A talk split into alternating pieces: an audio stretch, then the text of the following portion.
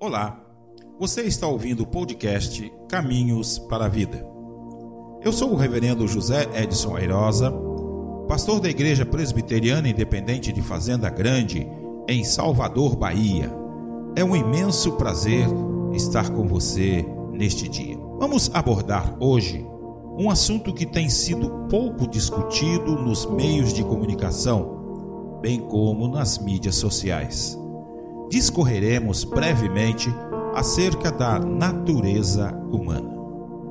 Desde há muito tempo que se discute esta questão. No século IV, o bispo Agostinho e o monge Pelágio travaram um embate que tinha como foco analisar as maneiras de pensar, sentir ou agir, bem como as tendências do ser humano. Quando chega o século XVII, surge um conceito desenvolvido pelo filósofo inglês John Locke, o qual foi denominado de tábula rasa.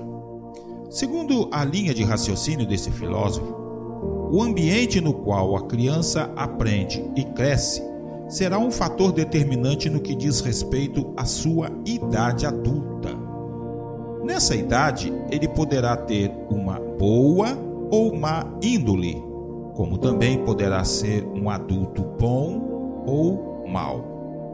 As mostras negativas do ser humano trazem consigo algumas práticas, como por exemplo, o orgulho, vaidade e a soberba. Esses fatores negativos da natureza humana, associados à autoexultação, tornam-se degradante.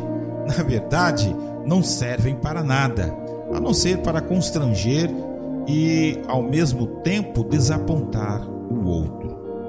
Ante a exultação, nos sentimos festivos com relação às nossas conquistas. E com vistas à vitória do outro, o sentimento é totalmente oposto. O ser humano é um poço de orgulho, arrogância e soberba. Supervaloriza o que acontece de errado com o outro e os seus erros ele os minimiza. Mas será que não existe a possibilidade de o ser humano manifestar o seu lado bom? É evidente que sim. Por isso, é de suma importância que os bons caminhos, como o da paz, justiça, harmonia e respeito, tenham sempre a companhia da sensibilidade, empatia, solidariedade e, por fim, o amor. Esse, sem sombra de dúvida, é o melhor lado da natureza humana, porque é o lado que demonstra a imagem e a semelhança de Deus ou seja, os atributos divinos.